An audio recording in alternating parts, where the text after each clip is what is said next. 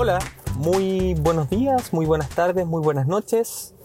Eh, muchas gracias por haber hecho clic o haber pulsado en este podcast el día de hoy. Eh, los quiero invitar hoy a abordar un tema, como bien dice el título, que está relacionado con eh, el valor que le damos a las cosas. Eh, en tiempos como los que estamos viviendo, yo sé que ha sido tema recurrente y es imposible que no lo sea, pues siento que estamos viviendo eh, momentos bastante peculiares, bastante únicos en, en este mundo como es el tema este de la famosa pandemia, que, a veces me da lata hasta mencionarlo, si se han dado cuenta algunos de ustedes, eh, cuando yo menciono el tema de la pandemia, trato de evitar mencionar el virus en sí, porque ya me parece que, que, que solo escuchar la palabra coronavirus me, me, genera, me genera como mucha, eh, mucho rechazo, esa es la verdad. Eh, entonces prefiero como no decirlo, pero es imposible abstraerse de eso porque es efectivamente una situación única en el mundo, una, y digo única porque nunca se había enfrentado una pandemia así, con tanta información y también tanta desinformación como en los tiempos de hoy. Y esto ha traído múltiples impactos en nuestro comportamiento y en la forma en la que miramos la vida. Eh, y uno de los temas que, que, a mí ya me acuerdo cuando ya llevaba dos o tres meses encerrado, eh, pues yo cumplí pandemia, cumplí pandemia, cumplí eh, la cuarentena de manera bastante estricta por condiciones de salud, no, no, no, no tuve que esperar, digamos, a que el gobierno en mi país estableciera cuarentena obligatoria, sino que comenzó antes. Por lo tanto, ya cuando llevas tres meses encerrado, y me imagino que más de alguno que nos escuche ya más tiempo que eso incluso, yo obviamente estuve más que solo tres meses, eh, con mis salidas bastante restringidas, Em, pasa que empieza a ver cosas de una manera distinta, como bien dije antes, y entre ellas está el valor que uno le da o el valor que uno cree que tienen las cosas. Y, saben, una de las primeras cosas que, yo me empecé a cuestionar, pueden, muchos podrían estar de desacuerdo conmigo, pero eh, es parte, digamos, del riesgo que corre uno haciendo podcast, es que em, me pasó que me pregunté, sobre todo cuando las principales ligas de fútbol, las que yo sigo, eh, pararon, ¿cuánto realmente valían eh, en ese instante ya eh, los jugadores de fútbol? Esos jugadores con contratos multi, multimillonarios, con sueldos que, que, uno casi no puede imaginarse, millones de dólares anuales en ingresos solo por sueldo, más todo lo que tiene que ver con publicidad. de pronto que, era algo que yo daba por hecho, ¿cierto? Quizá a muchos les pasa. Eh, claro, uno podría comentar, ¡ay, qué alto el sueldo que tienen! ¿Cómo pueden ganar tanto? Pero uno lo, lo, lo, creo que no se cuestionaba realmente el trasfondo de eso. Es, ¿realmente eso es lo que vale lo que hace ese jugador o esos jugadores en la cancha? Y me lo empecé a cuestionar. Insisto, no, yo sé que van a haber muchos fanáticos del fútbol que van a eh, opinar muy distinto a mí, pero me pasó que yo lo vi de otra forma y lo empecé a, mirar y decía, o sea, en este instante para mí, o sea, eh, un Cristiano Ronaldo o un Messi vale no más que lo que vale una persona que sale todos los días a trabajar temprano, como siempre, toda su vida, no, de ninguna manera. O sea, ¿qué servicio me está dando a mí esa persona? ¿Qué servicio le está dando a la gente esa persona? Ahora que ya no, no está, digamos, en las pantallas, que los estadios están vacíos. Me pasó incluso cuando vi la Champions League con los estadios vacíos, eh, sentí que, que, que no era lo mismo. O sea, no, no, no me cuadraba el, el, el ver el valor que se le da como, como si fuese una, un bien material a los jugadores de fútbol. Fue, es el ejemplo, ojo, no un tema que vaya a desarrollar en profundidad, no soy experto en temas de las transacciones económicas que se hacen con los jugadores de fútbol, aunque encuentro sí, siempre he pensado que es nefasto esto de la, de la, de la, ¿cómo se llama? De la, del mercado de jugadores, porque pareciera que fuese casi un mercado de esclavos, o sea, es muy raro eh, el concepto este de que yo compro un jugador como si el ser humano fuese mío, de mi propiedad que es muy distinto a lo que vivimos nosotros cuando, cuando nos contratan, ¿cierto? O sea, me pagan una mensualidad, me pagan un sueldo y yo ofrezco un servicio por el cual directamente se me está remunerando, que yo siento que es una transacción que ocurre ahí, eh, servicio por eh, remuneración. Pero el caso de los futbolistas, hay una compra atrás que, que, que, que, le da ciertos derechos supuestamente sobre ese ser humano. Eh, no, no, me parece que sea muy lejano el concepto de esclavitud, pero bueno, eh, muchos pensarán distinto que yo. sin queriendo irme por las ramas, ahí partió mi cuestionamiento al valor de las cosas. Que lamentable que diga cosas y ponga el ejemplo de un ser humano que es futbolista, pero bueno. entonces, me ocurre que eh, miraba, por ejemplo, el automóvil y decía, y yo, bueno, les cuento que eh, con mucho esfuerzo eh, había adquirido un automóvil recién, hace un mes y empieza la cuarentena. y, y, dije, wow, ¿cuánto vale mi auto en este instante? O sea, ¿cuánto vale mi auto estando yo aquí encerrado sin poder moverme, sin poder salir, cuando ya empezaron las cuarentenas obligatorias? poco. O sea, el, valor, eh, más allá de lo que cueste, digamos, la tasación del automóvil, es muy baja. Además, también la intención de compra, que bajó mucho en esa época. Y dije, oye, uno le da mucho valor a este tipo de cosas. Es como una, eh, es efectivamente como una realización cuando uno puede adquirir ciertos bienes y, entre ellos estaba el auto, después yo miraba, no sé, cuando ya se empezó, insisto, con mucha desinformación, empezó ya a ser bastante eh, preocupante las cosas que se hablaban del famoso COVID, porque eh, se hablaban muchas cosas, eh, y uno decía, ¿y, cuánto vale lo que yo tengo acá dentro de mi casa? ¿Cuánto vale esta decoración? ¿Cuánto me vale todo esto si en realidad no, no, no no, no, puedo salir, no puedo socializar, no, nada. Después me pasó con la ropa. no sé si a alguno le pasó. Yo todos los días sagradamente, por supuesto, en la mañana me bañaba, todo como corresponde. Yo sé que, que a muchos les pasó lo contrario, que incluso era como, ya, bueno, pero ¿para qué me baño? O sea, ¿para qué me levanto prácticamente? Eh, pero a mí, bueno, a pesar de aquello, me empecé a vestir con ropa que tenía en desuso, porque en realidad yo decía, bueno, ¿para qué me voy a poner ropa, eh, ropa de trabajo ni hablar? Eh, tampoco me voy a poner mis mejores ropas por si algún día salgo, decía yo, pero de a poco empezaron a tener cada vez menos valor esos bienes materiales, eh, porque para mí lo que más hubiese valido en ese instante era el poder comunicarme con familia, quizá el poder nuevamente eh, no sé, me, pasó que, tuve que pasar varios días por la cuarentena, casi dos meses sin poder ver a mi hija. Eh, y yo decía, ¿y qué, cuánto vale todo lo que tengo alrededor si yo no puedo ir y abrazar a mi hija porque quedamos separados por la cuarentena? Entonces, wow, es, complejo. Yo sé que mucha gente con mucha más conciencia que yo, al menos en este aspecto, eh, nunca le han dado tanta importancia al, valor de las, de las cosas materiales o, eh, o, digamos inmuebles. Em, pero sí me pasó que yo ya nunca más pude volver a ver de la misma forma em, mis bienes materiales.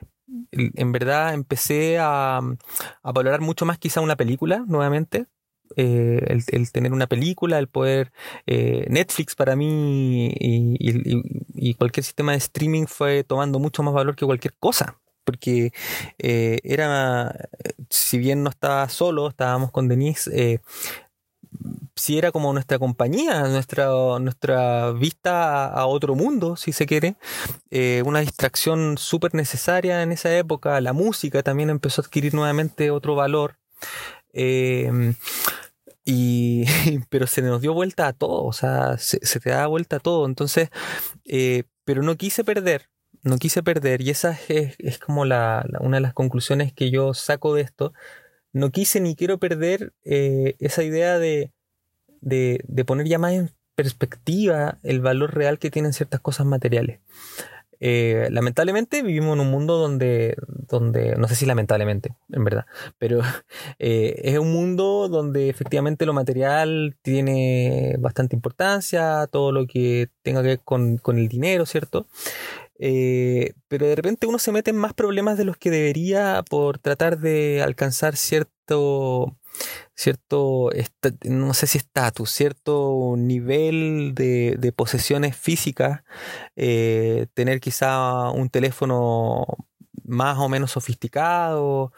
Eh, ahora hace unos días se lanza el nuevo iPhone. Yo siempre eh, también por, las posibilidades que me daba el trabajo que tenía, quizá la, la, remuneración que tuve en algún momento, yo podía cambiar al, nuevo iPhone de turno tan fácilmente y ahora lo miro y digo, eh, sí, está ese bichito materialista que, que, que, lamentablemente aún me llama, pero no compraría un nuevo teléfono a no ser que mi teléfono se dañara, ¿me entienden? O sea, no, no, porque no veo qué relevancia podría tener eso versus el tener que pagar un tratamiento si es que eh, Dios no lo quiera y sé que no va a pasar, eh, no sé, me, me, me ocurre algo de salud, ¿me entiendes? O sea, le di, creo que le empecé a dar nuevamente mucho más valor a ese tema de la salud y a que hay que tener cierto respaldo económico en caso de que sea necesario para eso. La educación también adquirió mucho más valor en esta época, creo yo el conseguirme un libro, eh, que también es algo material, pero que está lleno de cultura y que deja mucho más que solamente la satisfacción, digamos, de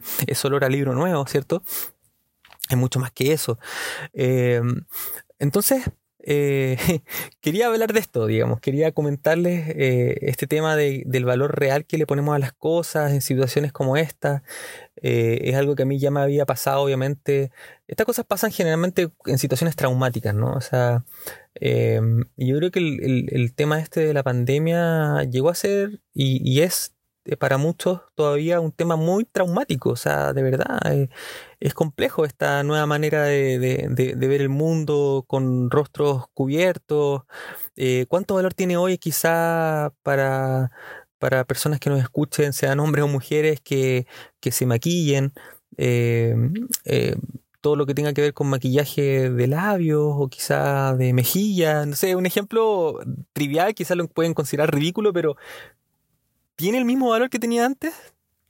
Si tengo la cara cubierta siempre, eh, no lo sé. O sea, eh, de repente uno que está tan preocupado de que los dientes, eh, sobre todo uno que es muy fanático del café, los dientes están medio amarillentos, es no sé si para mí tiene tanta importancia ahora si me ofrecieran un blanqueamiento de dientes revolucionario que me los deja, si ya ni siquiera puedo mostrar la sonrisa. Entonces, a eso voy con el tema de lo traumático que puede llegar a ser la situación. No quiero tampoco ser negativo ni nada en este podcast de hoy, donde me estoy, eh, estoy hablando muy, de manera muy sincera, sin una estructura ni tampoco un tema que maneje mucho, sino que simplemente quería compartir esta, esta esta, esta visión de lo que está pasando.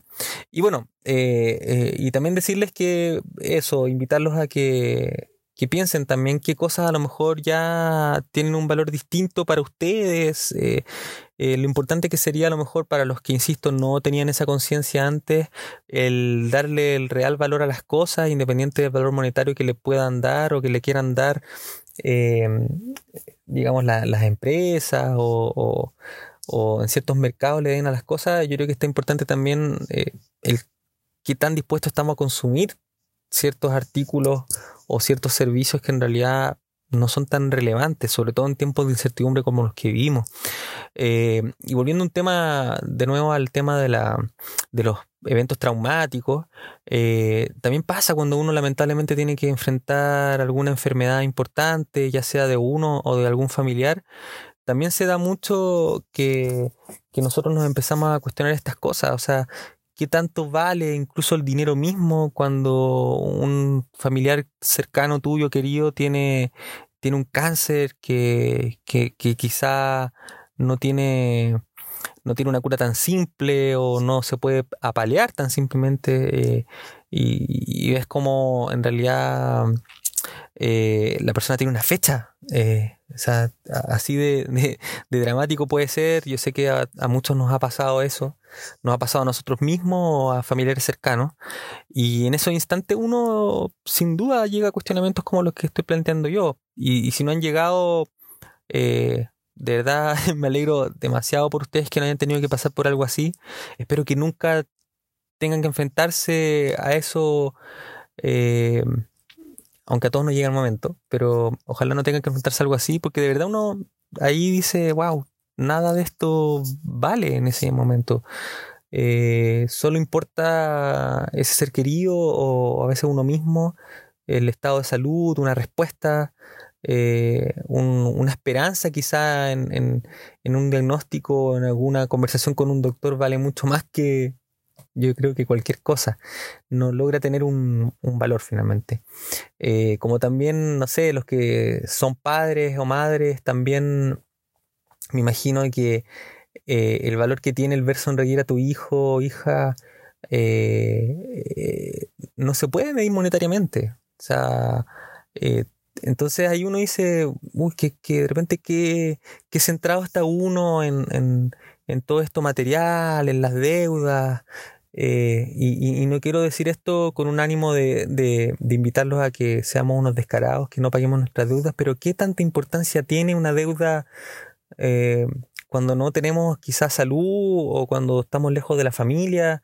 Eh, o sea, de repente también encontrar satisfacción cuando uno sí tiene salud y sí estás con tu familia, sí estás con amistades, no sé. Eh, y, claro, quizá vienen tiempos difíciles eh, en pandemia para muchos, y me incluyo, se vienen quizá o estamos en momentos difíciles lo que tiene que ver con lo económico, pero pero quizá tenemos al lado nuestro, no sé, donde estén, quizá acá al lado, eh, en el sillón, en la cama, en la casa, personas que, son tus seres queridos y están bien. Y eso eh, tiene un valor real, creo yo.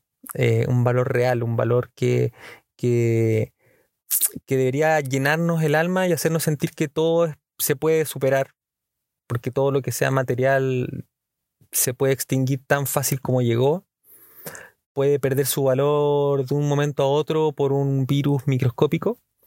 Eh, y, y nada, invitarlo a eso. Eh, no solamente a, ver bien a qué le damos valor, eh, que a veces no lo tiene, y también quizá ponerle su, su merecido valor a las cosas que realmente importan. Eh, yo sé que podríamos hacer un podcast dedicado 100% a esto, pero con mucho más desarrollo, ¿cierto? Mucho más de, de, un análisis más psicológico, ¿cierto? Pero yo quiero hablar acá como, como lo que soy, pues un tipo que se para frente al micrófono a hablar de cosas que le pasan eh, o opiniones que tiene y, esto me estuvo rondando hace rato y quería compartirles esa reflexión.